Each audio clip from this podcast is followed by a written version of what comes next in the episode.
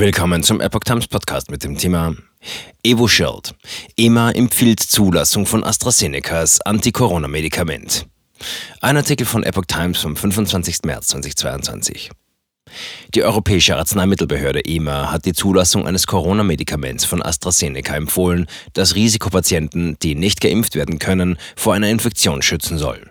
Das Komitee für Humanmedizin empfehle die Marktzulassung für EvoShield zur Vorbeugung von Covid-19 bei Erwachsenen und Jugendlichen ab 12 Jahren und einem Gewicht ab 40 Kilogramm, erklärte die in Amsterdam ansässige Behörde am Donnerstag.